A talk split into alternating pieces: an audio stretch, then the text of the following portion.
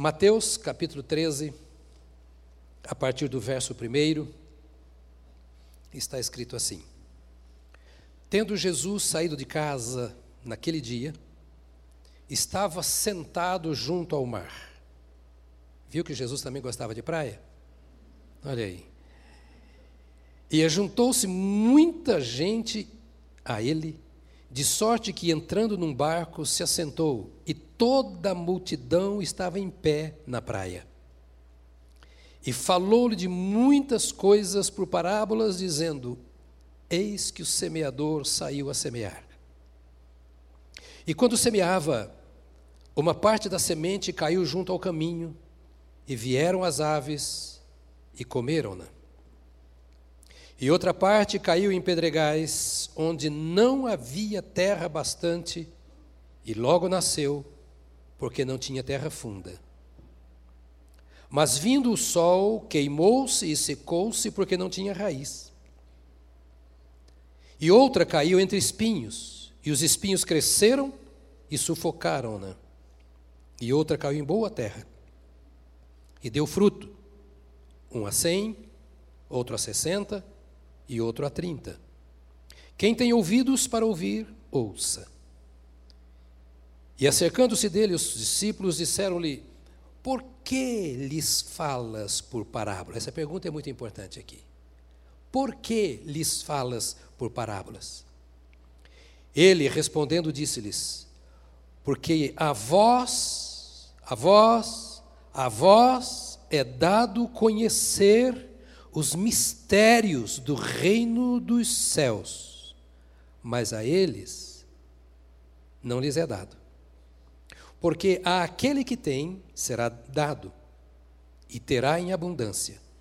Mas a aquele que não tem, até aquilo que tem lhe será tirado. Por isso lhes falo por parábolas. Porque eles, vendo, não veem Atentem para isso. Jesus está respondendo a pergunta dele. Por que fala por parábolas? Estou falando por parábolas porque eles vendo não veem, e ouvindo não ouvem nem compreendem.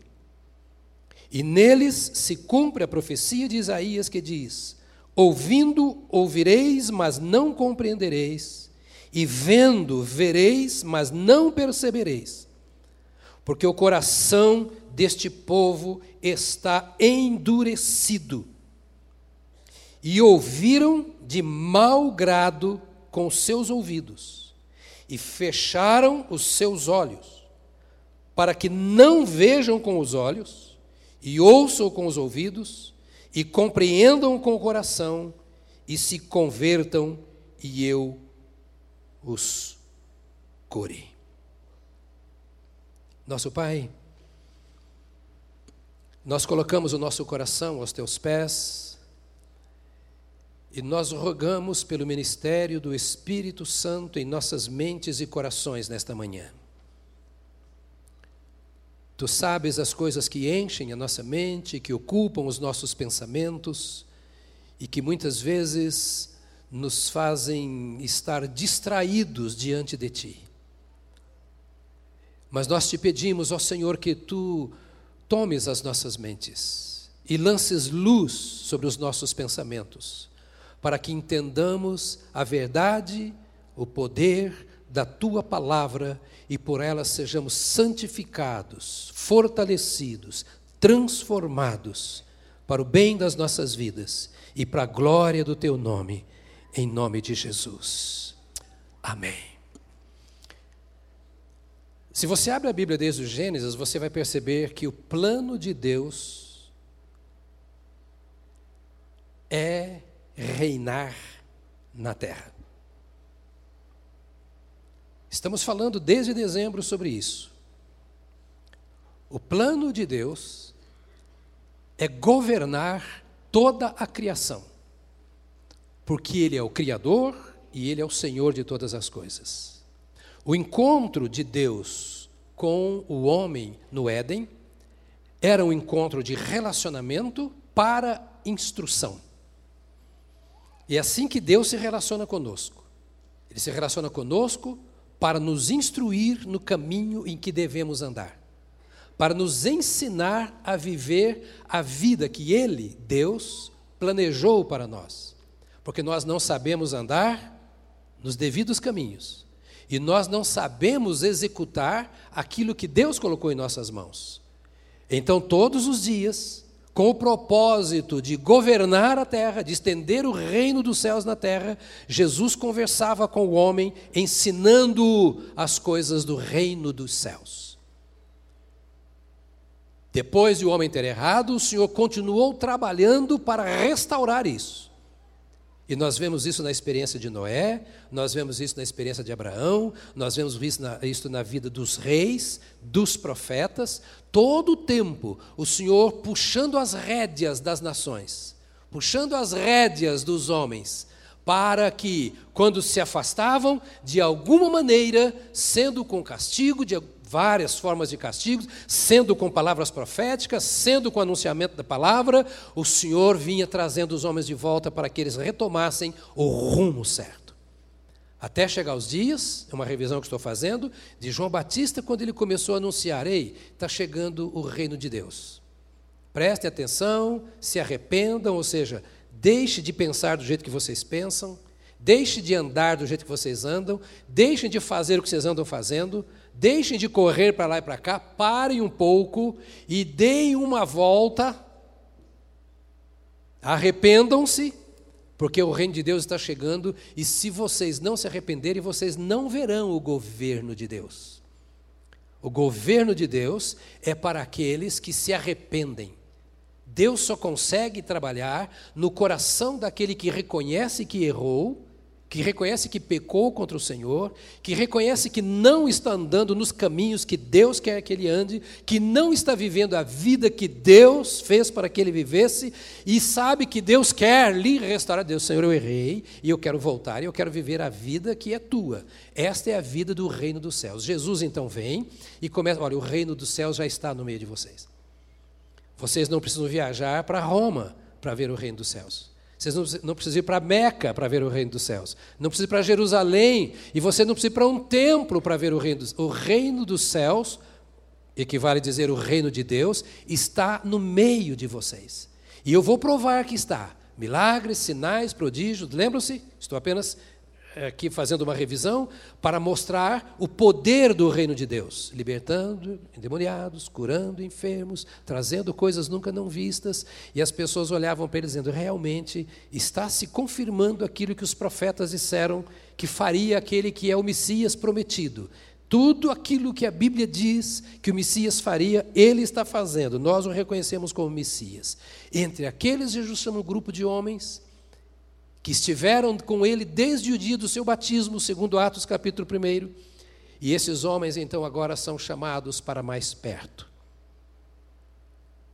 E a Bíblia diz que Jesus escolheu para si aqueles que ele quis, Marcos capítulo 3, para que estivessem com ele.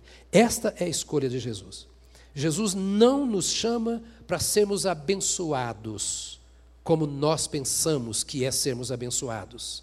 Jesus nos convida para estarmos juntos dele. Esta é a mensagem da cruz. É a mensagem da reconciliação do homem com Deus.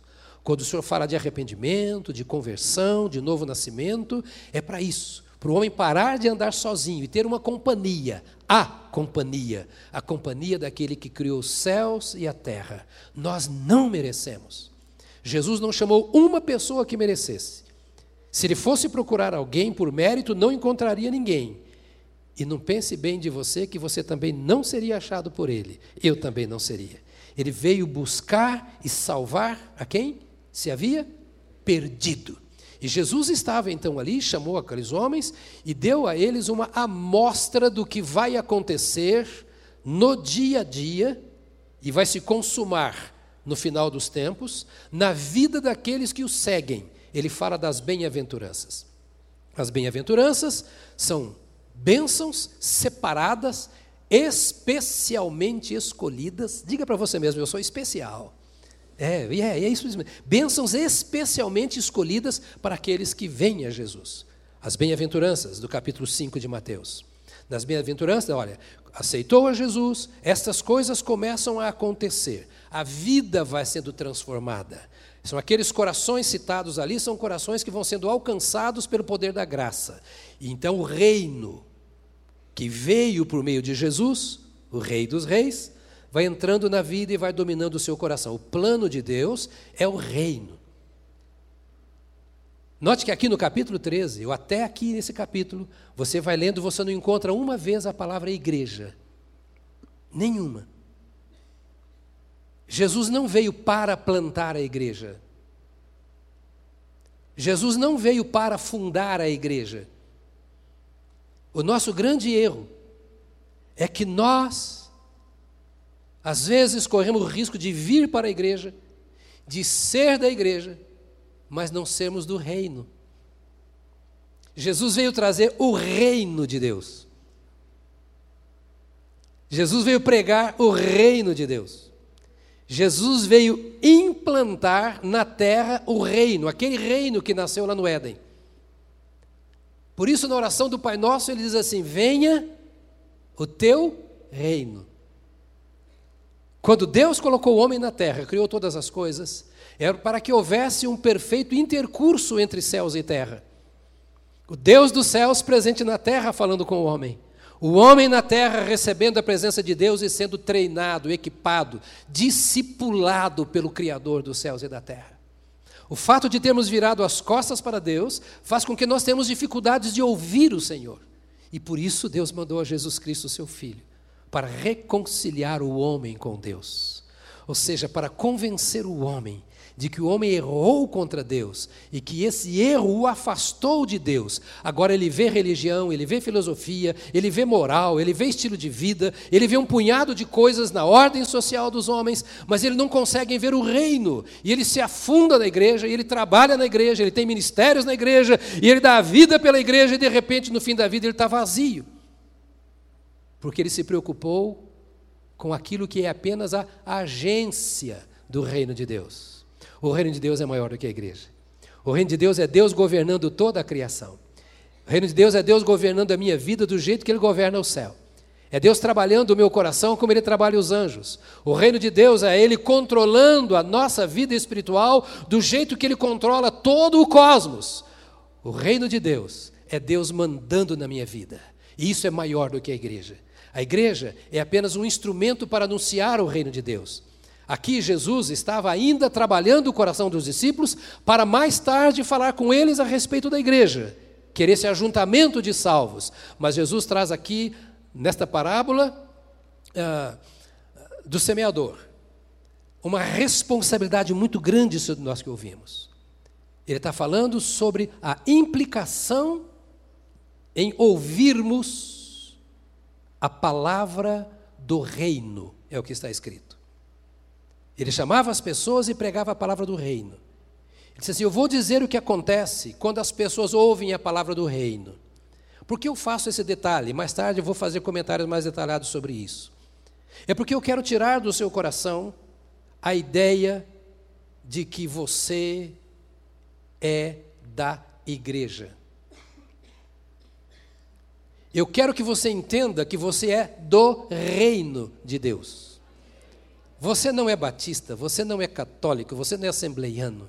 Ou você é do reino de Deus, ou você é apenas membro de uma sociedade. E Jesus não veio fundar uma nova sociedade. Jesus não veio fundar uma nova religião. Jesus veio trazer um reino que já existe, ele não fundou nada aqui. Ele veio trazer o que já tem no céu. O chamamento do Senhor é para que você chame a Deus de Pai, como já falamos aqui, se relacione com esse Deus do céu como seu Pai aqui na terra, e que você entenda que você é herdeiro deste reino. A Bíblia diz: herdeiro de Deus e co-herdeiro com Cristo Jesus, nosso Senhor. Não tem religião nisso aí. Eu preciso que você entenda isso, e vou falar isso esse ano, o ano inteiro porque há pessoas que se afastam, que se desviam, que se entristecem, porque elas vieram para a igreja, mas não se deixam dominar pelo rei e pelo reino. Elas passam a cultuar o culto da igreja, ou então cultuam a igreja, A vida delas é em torno da igreja, como se a igreja fosse o reino. A igreja é um grão de areia comparada ao reino de Deus. A igreja é um amontoado de gente que não presta, igual a mim. Que Jesus, por misericórdia, foi lá, alcançou e me colocou do lado de você e não pensa bem de você, que você também não presta. E Jesus coloca um punhado de gente que não presta um do lado do outro para ver se um dá um jeito na vida do outro, ninguém consegue dar. E às vezes só estraga, porque a nossa visão, ao invés de ser a visão do reino, é a visão do irmão. E aqueles discípulos pensavam assim também.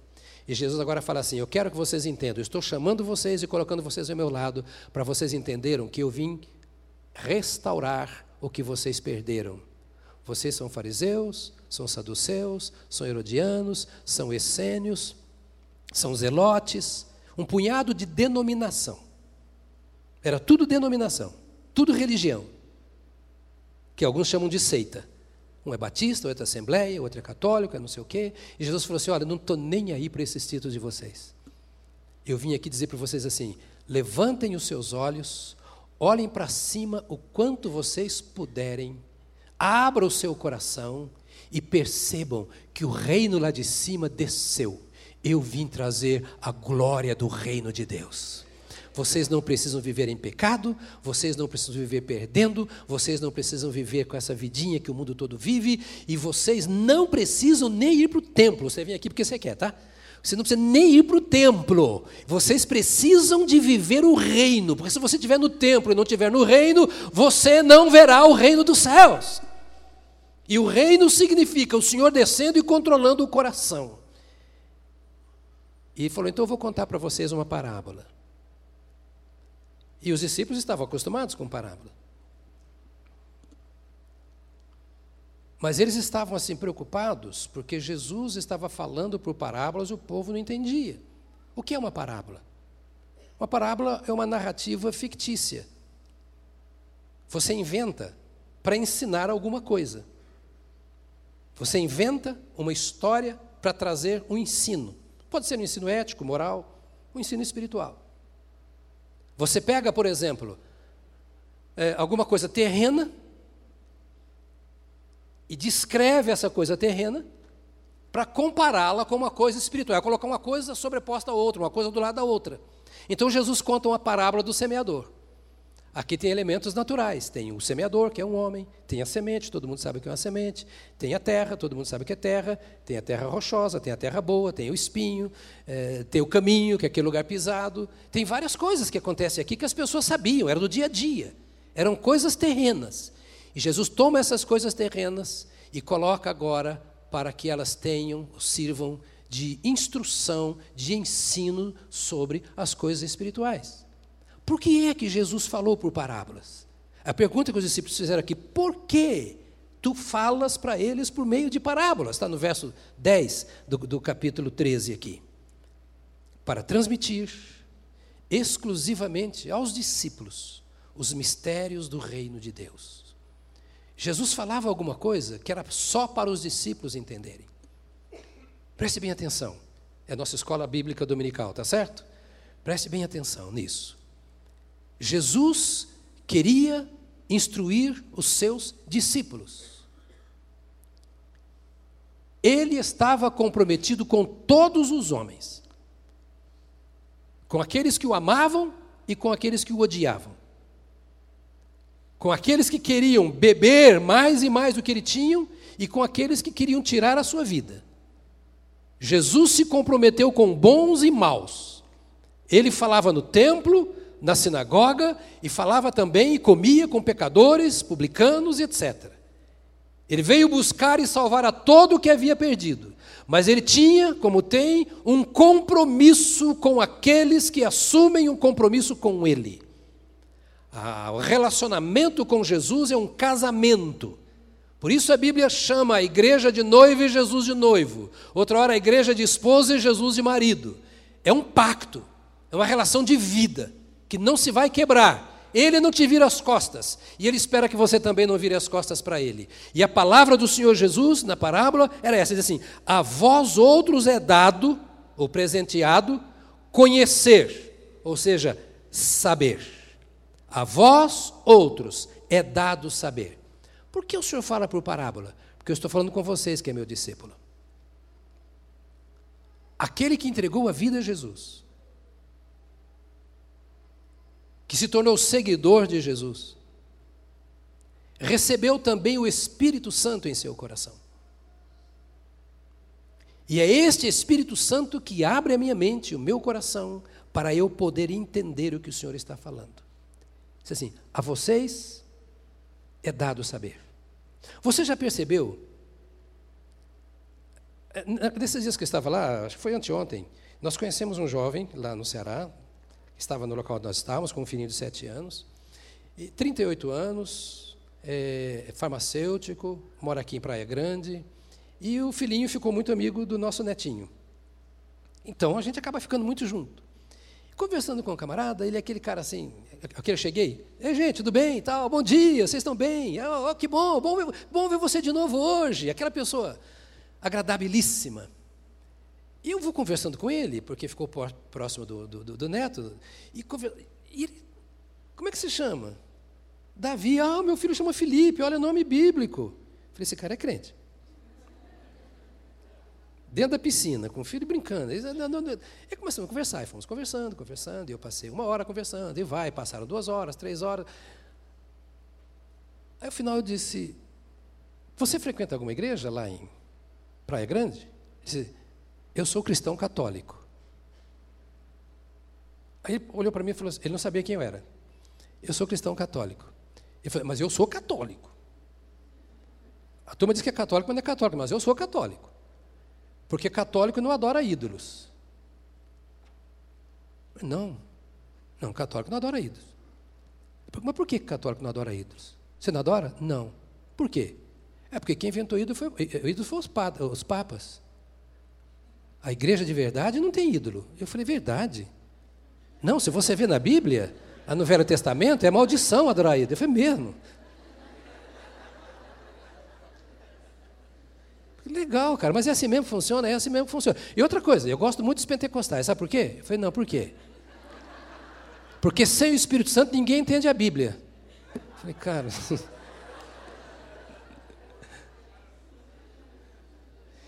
E eu fico aqui com essa cara de batista. Será que Jesus está preocupado com isso?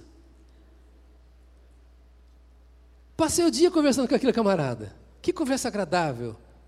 Que homem precioso. Que experiência tem com Deus. Que amor tem pela Bíblia. Que forma de casamento ele tem. Que educação do filho. Eu fiquei, meu Deus, eu vou colocar esse cara para pregar no púlpito da Batista do Povo. Agora nós ficamos aqui feito tolos. É, porque pentecostais, neopentecostais, tradicionais, Jesus não está nem aí para isso. Ele está querendo me encher do poder, da graça, da glória, do amor, do reino dos céus. É isso que me afasta do pecado. Não importa se esse pecado é idolatria, macumbaria, ia, qualquer coisa que ia, já foi. O que nós precisamos entender é que Jesus está nos chamando para sermos filhos do Rei, servos do Rei, amados do Rei, inclinados e comprometidos com a palavra do Rei. Ele está dizendo aos seus discípulos assim: a vós outros que escolheste serdes meus discípulos, a vós outros é dado conhecer, saber, entender. A palavra gnosis aqui, é, de saber, é, ela tem um sentido muito. E hoje eu vou falar um pouquinho dessas palavras. Por exemplo, eu, eu, eu, viajo muito de avião, tem mais de 40 anos que eu viajo de avião. Eu tenho mais horas de avião do que urubu de voo. Então, é, chegamos agora, ontem, de lá, quando descemos aqui em São Paulo, a comandante era uma mulher. E eu fiquei curioso, perguntei, escuta, ela, ela veio da aeronáutica, ela é da, da, da da aviação civil. A moça, eu não sei, eu perguntar. Quando fomos sair, eu e minha esposa, pode tirar uma fotografia com a senhora? Ela falou, ah, entra aqui com o menino. Abriu a porta, entramos na cabine, tiramos fotografia na cabine com o menino e tal. tal. Eu penso que eu sei, vai, eu não tenho medo de nenhuma trepidação, de nenhum. Não tem problema nenhum comigo. Eu durmo no avião, ele pode dançar, eu danço com ele, sem problema nenhum. Mas quem conhece avião é a comandante. O saber que a Bíblia diz, o conhecer que a Bíblia diz, é isso por experiência. É isso que a Bíblia está dizendo assim, para conhecer o reino de Deus. É como o marido conhece a mulher. Nós conhecemos todos aqui uns aos outros, mas ninguém conhece mais um ao outro do que o marido e a mulher. E a Bíblia fala do conhecer aqui de relação íntima. Jesus está dizendo aos seus discípulos exatamente essas coisas. A vocês é dado conhecer as coisas do reino de Deus. É esta palavra, a ser íntimos das coisas do reino de Deus. Essas coisas do mundo não são as coisas que mais atraem vocês. Nós precisamos estudar, quem tem oportunidade vai, faz o seu bacharelado, o seu mestrado, o seu doutorado, pós Nós temos todos vocês aqui, professores universitários, eu vejo algumas casas, vocês são jóias, vocês são legal. Deus fez isso e colocou você lá onde está. Agora há pouco veio um repórter no culto das oito, olha, pastor e tal, está vindo a CNN daqui dois meses, não sei se eu entro, eu fui chamada para fazer. Falei, vai, irmã, preciso de você lá. Você pode ser o que for e, entre aspas, o mais grande que você conseguir. Mas o que você precisa conhecer é o reino dos céus. Por que Jesus diz isso? É dado conhecer os mistérios. Eu falo por parábola porque eu quero que os meus discípulos conheçam os mistérios. Eu vou falar que ninguém vai entender nada, mas vocês vão entender. Porque para um bom entendedor, uma palavra basta. Porque o Espírito Santo vai trazer essa palavra. O que é mistério que Jesus está falando? Que é segredo, é coisa oculta. Não sei se você se lembra de Jeremias capítulo 33, verso 3, que diz assim: Clama e responder-te-ei, e anunciar-te-ei coisas grandes e ocultas que não sabes. Ei, está atrás de mistério? Não precisa de búzios. Mistério é com Deus. Segredo é com Deus. Deus é o Pai que tem segredo para revelar o coração dos filhos. Percebe? E você não depende de ninguém para isso. É você e Deus. Deus te ama do jeito que você é. Parece difícil, Pedro, mas esse negócio de religião. Não estou falando de religião. Eu estou falando do seu Criador, diante de quem você vai estar logo depois que você morrer. E com quem você deve andar aqui agora. Ele fala de mistérios. O que é mistério? São os conselhos de Deus, os quais ele trata com os justos aqueles que foram justificados pela fé, que creram em Cristo Jesus, nosso Senhor, diz a Bíblia, para os quais não há mais condenação. E Jesus, assim, Deus diz assim: vem cá, eu quero conversar coisas ocultas com vocês, coisas que o mundo não conhece. Olha bem para mim e abre meus ouvidos. Você já percebeu que tem muita coisa que está no seu coração, você fala com as pessoas, elas Acho até legal. É bom, legal. É. Pois é, né? Amarelo, assim, sem graça. Não dão valor nenhum, mas você vê valor naquilo. Você vê valor do reino de Deus. Coisas que, às vezes, algumas têm valor só para você. Deus colocou no seu coração, Deus colocou na sua mente, é um segredo seu, é a maneira como Deus lida com os justos. Ou seja, essa é a minha família. Segredo de Deus é o que eu tenho para os meus filhos revelações que eu tenho para os meus servos. E eu estou pregando aqui, Jesus está falando, e muita gente não está entendendo, estão perguntando por que é que eu falo por parábolas. Estou falando por parábolas para que vocês entendam. Eu quero que os meus filhos entendam, porque os meus filhos têm a minha natureza, os meus filhos têm a minha vida, os meus filhos têm o meu sangue, os meus filhos me têm em seu interior, o meu espírito habita, e quando eu falo, o Espírito Santo vai traduzir para eles o que eu estou falando. E o mundo vai ouvir e falar: ah, entendi nada, que bobeira. Mas você sabe o que Deus está falando. Solange e eu completaremos 43 anos de casado esse ano. É isso mesmo? Passou não, né? 43. A gente não precisa falar muita coisa um com o outro, não. É só olhar a carinha do outro. Você é assim também com o seu cônjuge? É, olhou a carinha, aquela piscadinha, que não sei o quê. Ih, tá mal o negócio. Ou então tá bom demais. Não é assim? Por quê? Ninguém vai talvez conseguir interpretar como você interpreta aquela manifestação física, mas é a intimidade que faz com que você conheça. E é de intimidade que Jesus está falando. Olha para mim, não é de religiosidade, não é de ser membro dessa ou daquela igreja. Embora mais tarde eu vou falar sobre o valor da igreja. Eu não estou tirando o valor da igreja. O que eu não estou querendo é que a igreja tenha mais valor do que o reino. Que a gente viva mais na igreja do que no reino. Que a gente tenha mais comunhão com o irmão do que com Deus. que a gente tinha mais pressa de vir para o templo do que de estar na presença de Deus. Porque Deus não é batista, sabia? Eu acho que não estou errado em falar nisso. E agora ele diz aqui, então, na sua palavra: olha, eu quero falar por parábolas para que vocês entendam, ainda que os outros não entendem, dos mistérios. E os mistérios aqui são chamados de a palavra do reino. São mistérios do reino dos céus, que são dádivas exclusivas daqueles que andam com Jesus. Então Jesus estava falando para a multidão, para todo mundo ouvir, mas na verdade o foco eram os discípulos de Jesus.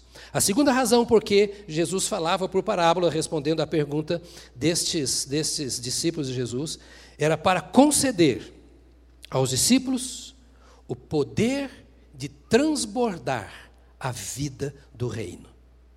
Porque à medida que Jesus ia falando, eles iam se enriquecendo do poder do reino. Semeador.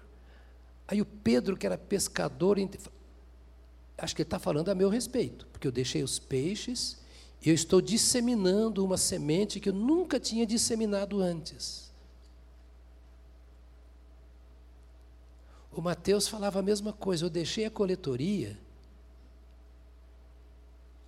eu estou disseminando uma mensagem que nem eu entendo direito, mas quando eu falo, ela funciona. Pessoas se arrependem. Na autoridade dessa palavra, eu falo e demônios saem e vão embora.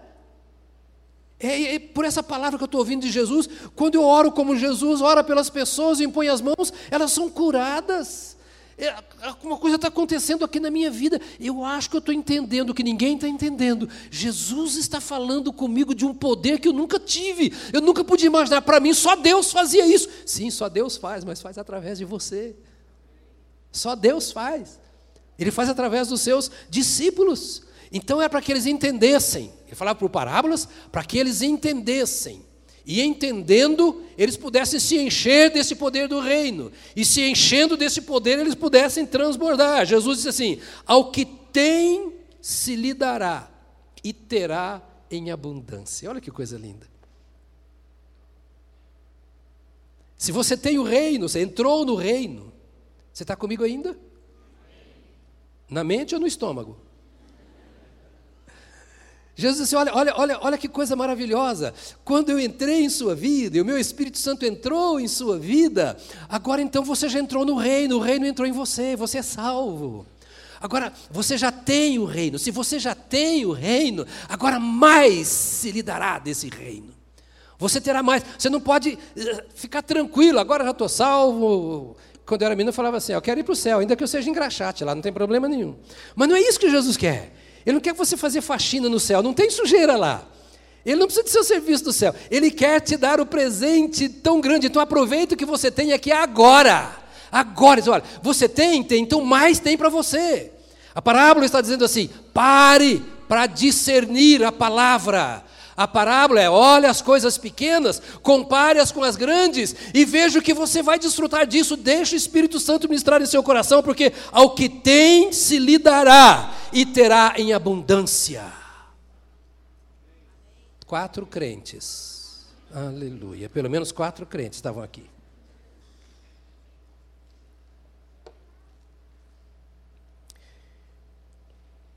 É interessante uma palavra grega aqui, que é didomi, que é dar. E eu gosto de ir lá, pegar bem no fundo o que quer dizer essa palavra.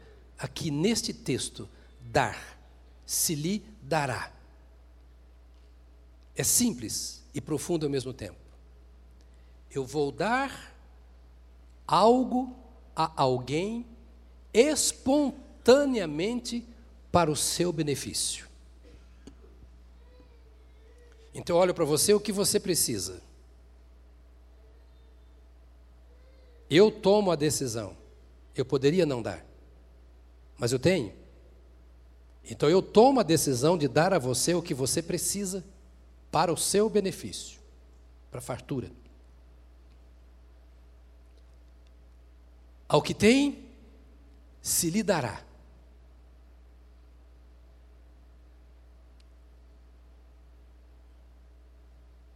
Você tem porque você abriu o coração para aquele que dá.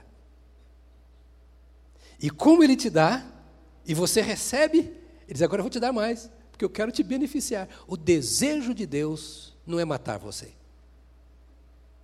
Porque tem gente que não quer entregar a sua vida ao Senhor como seu Salvador, como seu Deus, porque tem medo. Ah, e agora? O que, eu vou fazer com essa vida do mundo? Ele já começa, ah, não vou beber, não vou fumar, não vou adulterar, não vou roubar, não vou. Não vou...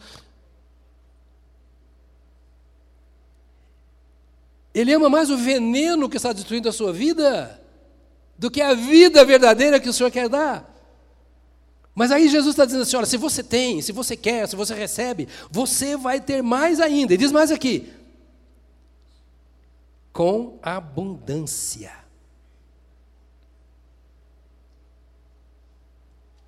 E a palavra abundância no grego é perissevó, que quer dizer assim, exceder a um número estabelecido. Vamos imaginar, olha, você teria cinco mas eu decidi dar a você, eu vou te dar dez, porque o número seu seria cinco. Mas eu quero te dar com fartura, é para transbordar, é para sobrar. Sabe, Jesus usa a mesma palavra para falar assim: terá vida e vida em não é vidinha, irmão. Ser crente não é ser esse religiosozinho, vagabundo, que está apanhando o diabo toda hora, está apanhando o pecado, está lambendo pó. A pior coisa é essa. Jesus falou assim: não, não, eu quero que vocês entendam a minha palavra. Eu tomo a decisão de colocar semente por semente no seu coração, enriquecer a sua alma, enriquecer a sua mente. Você vai ver o mundo com os meus olhos, vai perceber o mundo com a minha alma. Você terá o meu coração, porque eu estou te dando a minha vida e eu quero te dar em abundância para sobrar. Eu espero que você não tenha falado amém pensando em dinheiro. Porque não é a riqueza terrena que vai sobrar, é vida em abundância, é o fluir do Espírito de Deus em sua vida, da paz do Senhor em seu coração, do amor eterno e verdadeiro de Deus. Ainda que te pisem, ainda que te neguem, ainda que te crucifiquem, você está cheio do amor de Deus e isso é que basta. Quero dizer uma coisa a você: há muita gente preocupada com a sua imagem.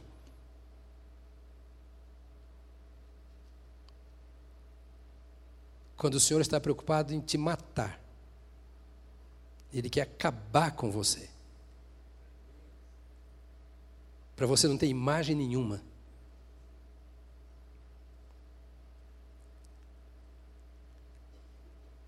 Ele chama você para a cruz.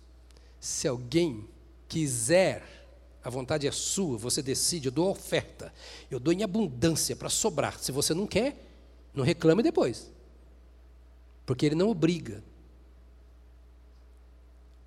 Ele é um pai de amor. Veja bem, nós não podemos obrigar os nossos filhos a nada, a mudar de pensamento. Nós não conseguimos fazer os nossos filhos mudar as coisas da vida. No nosso interior só muda se nós concordarmos com aquele que sugere a mudança. Não é assim na sua casa? Marido e mulher vão brigar a vida toda se um não concordar com o outro nas necessidades de mudança. Pais e filhos, irmãos, amigos. E o nosso relacionamento com Deus é: Deus é justo, Deus é perfeito, Deus é certo, Deus não erra, Deus é amor, Deus é poder, Deus é santidade, etc. Agora, se eu não dou ouvidos à voz de Deus, eu não concordo com Deus, ou, não ou eu vou mudar Deus? Mas no momento em que eu cedo o meu coração, o Senhor diz assim: Olha, eu estou agora permitindo a você ter coisas espirituais em excesso. Então, é por isso que ele fala em parábolas. É por isso que a Bíblia tem um sentido diferente para cada um de nós. Todo ano eu dava duas aulas na Universidade Católica em Minas. Era aula de cultura religiosa. Então, era assim: no primeiro e no segundo semestre. Vinha um padre, vinha um pai de santo, vinha um monge, e lá ia eu. Uma quarta era uma, pá, pá, pá, pá, e eram aulas geminadas. E era interessante pegar aquela turma de universidade católica e você começar a compartilhar. A ideia é que eu falasse sobre a história dos batistas. Como eu tinha aula geminada, eu falava mais ou menos 20 minutos sobre a história dos batistas e o resto era sobre a nossa fé. E cabeças brilhantes, gente boa, jovens universitários, professores, às vezes vinham e de, tentavam é, debater, conversar. Até a primeira vez que eu entrei foi uma prima do Léo, que fazia enfermagem, lembra dela? Faleceu, né? É, que abriu a porta para a gente entrar. E era, era interessante a gente perceber o seguinte, que você falava as coisas e as pessoas achavam que você era um ET. Como você se sente lá na universidade? Até você nem prega evangelho lá, porque você acha que não quer que ninguém veja você cometer, talvez, né? Mas Jesus pregava, não permitindo, é por parábolas, para que aquele que não cresce fosse julgado. Fosse julgado. A pregação é um julgamento. Jesus disse aos judeus assim: Eu não vou julgar vocês vocês serão julgados pela palavra que eu tenho falado. Eu vim salvar. A minha palavra é uma palavra de salvação. Se você não aceita a minha palavra de salvação, você terá que aceitar a do julgamento. Porque não há salvação sem mim, eu sou o caminho, a verdade e a vida. Eu fui enviado para a redenção do homem, derramando o meu sangue, dando a minha vida para perdão do seu pecado. Agora, se você ama mais o seu pecado do que a mim, você vai morrer no seu pecado e vai para o lugar que todo aquele que morre no pecado vai. Mas se você aceitar o meu sacrifício por você, entender que eu posso perdoar você do jeito que você está e transformar a sua vida, então você será salvo. Aí as pessoas ficavam, mas não acredito nesse camarada. E Jesus pregava por parábolas, exatamente para que eles não entendessem, porque não queriam entender, e vou dizer sobre isso domingo que vem. Né? Mas para que, sendo julgados, eles caíssem no vazio. A pior coisa que tem é o vazio da alma.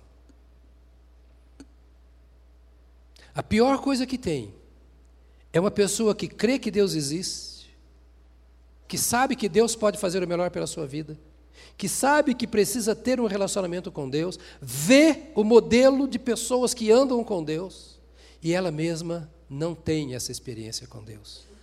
E não tem porque decidiu não ter. Não experimenta a Deus porque escolheu não experimentar.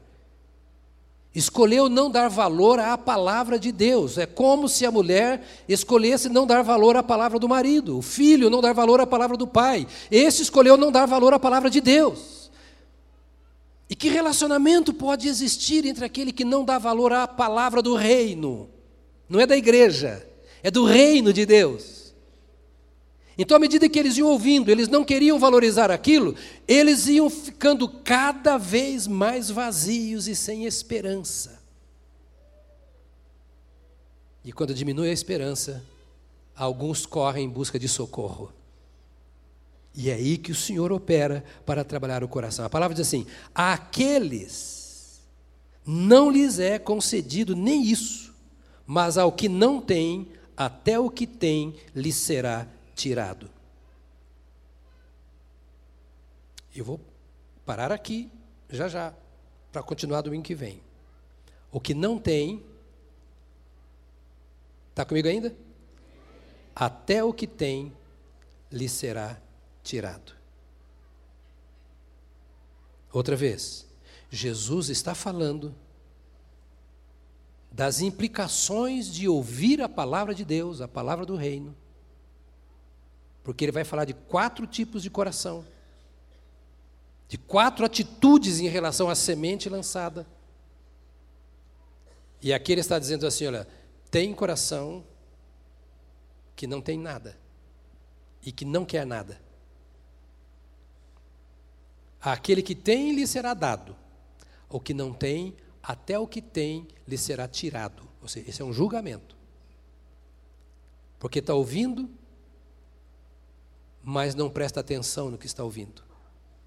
Gosta, acha lindo, mas ah, isso é legal, bom para você.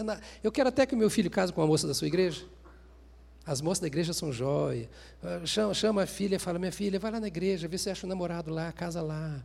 Aqueles caras são bons, não enche a cara, não usa droga. É muito bom, é muito bom. Agora, concordo com tudo que você está falando. Mas Quer dizer, ele sabe da verdade, ele sabe que Deus o ama, ele sabe que Deus é o Criador, ele sabe que Deus tem uma vida para ele, criada para ele, uma vida em abundância, mas ele não quer. Então, até o que tem lhe será tirado. Deus não brinca. A Bíblia chama de justo juiz. A palavra tirado, airó no grego, quer dizer revolvido. É tirado de você aquilo que é seu por direito, ou aquilo que foi colocado em sua mão para você cuidar. Isso é tomado das suas mãos. É tirado à força. Essa é a expressão airó. Não é apenas não daqui. Não, é tomado. Ou seja, você brincou com um tesouro diante do qual você esteve. Você esteve diante da riqueza do reino de Deus. Você ouviu a palavra do reino, não foi do pastor, não foi da igreja, da denominação. Você aprendeu que o rei quer governar a sua vida, que Deus te criou a imagem e semelhança dele, para você viver a imagem e a semelhança dele. E você entendeu que o Espírito Santo entrou em seu coração para trabalhar a sua vida, para que isso aconteça. Mas, lá na frente vai dizer: você deixou a sementinha só por um tempinho na sua vida. Vamos dissecar esse texto. Ou a semente entrou, mas não foi fundo no seu coração. Ou você recebeu a mensagem, etc., aquela coisa toda, está falando, mas depois sufocou, veio tanta coisa, problema, luta e tal, você deixou. Ou o seu coração absorveu a semente. Quem é você? Domingo que vem eu quero falar sobre o seu coração. Domingo que vem eu vou ser aqui um cardiologista. Vou fazer o seu eletrocardiograma. Nós vamos ter uma conversa séria sobre o seu coração. Essa coisa que está aí que Deus colocou, que pode ser linda ou feia, limpa ou suja, que pode ser morada de Deus ou de demônios, que pode ser salvo ou perdido, que pode ir para o céu ou para o inferno, que pode ser cheia do Espírito Santo ou vazia dele, que pode fazer a obra de Deus ou virar as costas para isso, o seu coração. Mas hoje eu quero perguntar para você, à luz de tudo isso que Jesus falou e dessas definições de palavras, você tem ouvido a palavra do reino? Você é um seguidor dessa palavra?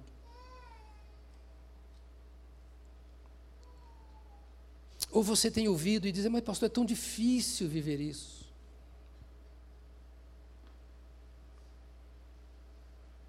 A Bíblia nunca diz que a vida é fácil. E se alguém disser para você que a vida é fácil, eu gostaria muito de conversar com essa pessoa. Porque eu estou com 65 anos, sirvo a Deus desde a minha infância, e até hoje eu não descobri uma vida fácil. A gente não conhece dias sem lutas. Você não deita no final de um dia para dormir com a consciência de que não teve que brigar contra malignos. A vida é uma guerra. A questão é se eu vou ganhar ou perder. E sozinho não dá para ganhar. Não dá para ganhar. E estar sozinho, às vezes é estar no meio de uma multidão, mas longe de Deus. Estar acompanhado, às vezes, é estar separado de todo mundo, mas junto de Deus. Deus te ama. Você não consegue imaginar, nós não conseguimos expressar o quanto Deus nos ama. E Ele abre os seus braços, e Ele diz assim: Olha, se você vier a mim, eu vou te aliviar. Eu te chamo para o meu caminho, para aliviar o seu coração, porque eu não quero que você seja julgado pela palavra. Sabe, é mais ou menos assim como se você vai ao médico, e ele fala que você tem uma determinada doença, que você pode ser curado daquela doença se você tomar tal remédio. Se você não tomar, você não será curado. A escolha é sua. Eu acho melhor tomar o remédio, por mais difícil que seja a vida aqui, e continuar vivendo e lutando, né, doutor Cláudio? Vivendo e lutando, mas tomando remédio para vencer e dizer assim: eu fiz aquilo que o Pai pediu para eu fazer. Não é isso que me salva, mas isso me alegra. Como é que é o seu coração? Deus quer governar a sua vida. Deus quer que você seja controlado pelo Espírito Santo, diz Paulo aos Gálatas. E a única maneira de você fazer, ou ser assim, é você se render à palavra de Deus. Porque ela é a semente que gera essa vida. É a fé na palavra de Deus. Me permita, não do pastor da igreja, mas na palavra de Deus. À medida que você crê e que você obedece, as coisas vão acontecendo. Eu quero convidar você a se colocar de pé nesta hora. E você pode dar um glória a Deus, que ainda falta uns minutos para encerrar, viu?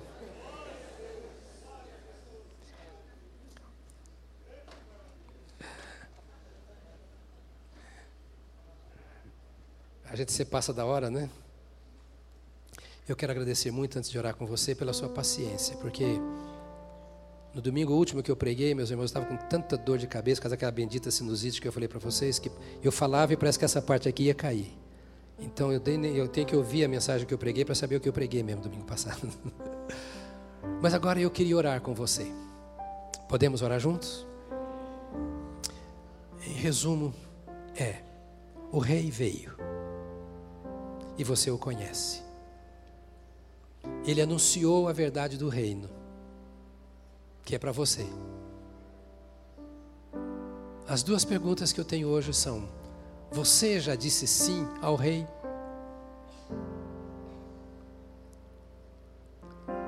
Ou você está ainda dizendo assim: eu não entendo, isso é parábola, eu não entendo nada disso.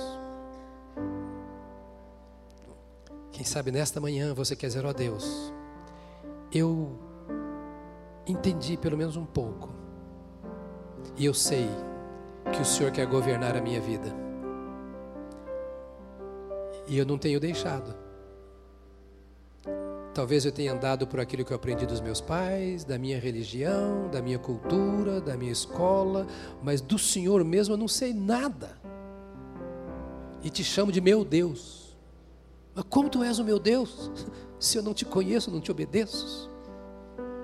Então eu quero, Senhor, hoje de manhã, me inclinar diante de Ti e te chamar de meu Deus de verdade eu quero valorizar a semente que tu tens derramado no meu coração, nessa terra. Eu quero que ela frutifique.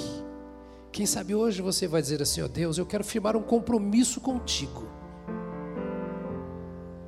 É o compromisso de valorizar a tua palavra e de deixá-la crescer em minha vida, porque eu quero me colocar como discípulo do Senhor.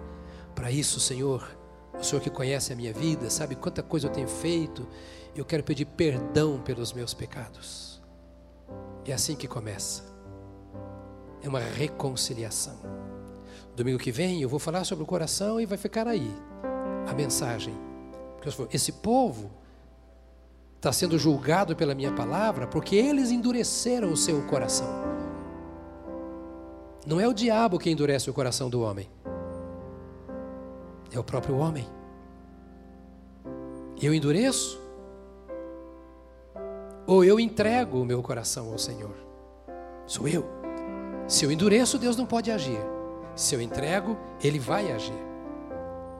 Então, nesta manhã eu quero orar com você. E a primeira oração que eu quero fazer, que hoje veio aqui e ouve isso e diz: Senhor, eu estou começando a entender e eu quero me curvar diante de Ti, pedindo perdão, Quero me reconciliar contigo. Quero pedir que o Senhor entre em minha vida, que o Senhor transforme a minha forma de ser e de pensar, que teu Espírito Santo habite em mim. É uma decisão sua que você precisa fazer. De qualquer forma, você está fazendo, sim ou não. E se você entrou aqui nesta manhã e entende que você precisa tomar uma decisão para andar com Jesus, e você quer que nós oremos em seu favor para isso. Porque como nós ouvimos o pessoal cantar e cantamos com eles, como é bom orar a esse Deus que é grande. E quando nós oramos, as coisas acontecem. Eu queria que você fechasse os seus olhos. Há pessoas entre nós nesta manhã percebem que estão tão distantes desse governo de Deus, desse reino de Deus em seu coração. Que entendem que já ouviram falar, mas não experimentaram e querem vir para o Senhor e dizer: Senhor, eu quero que tu hajas em meu coração e minha mente. Eu quero a transformação da minha vida. Eu quero receber a Jesus e me entregar a Ele, como Ele fala na Sua palavra. Se há onde está, eu quero que levante a mão bem alto para eu ver, porque eu e a igreja vamos orar em seu favor. Deus te abençoe, meu amado. Pode abaixar a mão, já vamos orar. Deus te abençoe lá atrás também. Há mais pessoas ainda aqui embaixo. Deus te abençoe, querido, lá atrás. Deus abençoe, meu amado. Deus abençoe. Há mais pessoas que não levantaram a mão. Deus te abençoe, querido, em nome de Jesus. Pode abaixar. Na galeria há pessoas que estão dizendo: Eu quero, eu quero. Deus te abençoe, querido, em nome de Jesus. Eu quero orar com vocês que levantaram a mão. Eu e a igreja vamos fazer isso. Eu vou pedir a você que deixe o seu lugar e venha aqui agora. Vamos orar juntos. E a primeira coisa que eu vou fazer depois de orar é dar uma Bíblia para você, porque ela é a palavra de Deus. Não vai ser manual da igreja, não vai ser estatuto da igreja, vai ser uma Bíblia que você vai levar para o Espírito Santo é, trazer ao seu coração as verdades divinas. Então, quem levantou a mão, vem aqui agora para a gente orar. E se você está fora do Senhor e vê que é hora de reconciliar, é hora de voltar, Deus está te dando uma chance para voltar.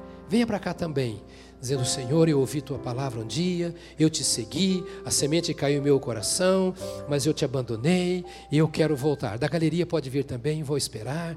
Agora a igreja deve estar orando, irmãos, porque agora é falar com Deus, para Deus agir nos corações. Venha, querida, pode vir bem pertinho aqui. Isso. Isso, em nome de Jesus. Algumas irmãs, irmãos, para nos ajudarem, para orarmos com essas pessoas. Isso, glória a Deus, glória a Deus. Glória a Deus. Quem está na galeria, vou esperar ainda, dá tempo de vir para nós orarmos juntos. Esta é uma decisão por Cristo. É uma decisão pelo reino de Deus. Este é o momento que você está dizendo: oh, Deus, eu quero que o Senhor me olhe aqui. Eu fiz isso um dia, faz muito tempo. Isso transformou a minha vida. Tanta gente que está aqui fez a mesma coisa, às vezes carregando pesos no coração, fardos sobre os ombros, mas ouviram uma palavra e quiseram entregar-se a esta palavra, que é a semente. E essa semente é semente de vida, que vai dar frutos de vida no seu coração. Esse Deus que sonda o seu coração e te ama, vai fazer esse trabalho de construir a sua vida para a glória do Senhor. Talvez você esteja perdendo esperanças quem sabe é o casamento, quem sabe é o emprego, não sei, quem sabe a saúde, e você vê as coisas escapando pelos dedos, os filhos, e você está cheio de medo. Eu quero dizer para você que o nosso Deus expulsa o medo. O nosso Deus livra o coração da angústia. O nosso Deus é perdoador e Ele sempre nos dá a oportunidade para um recomeço. E é isso que Deus está fazendo com você hoje. É sempre o que Deus faz conosco a oportunidade de recomeçar a nossa vida. E isto é entregar a vida a Jesus Cristo. Eu vou fazer uma oração. Você que está aqui na frente, vai, por favor, repetir comigo esta oração. Quero te ajudar nessa oração.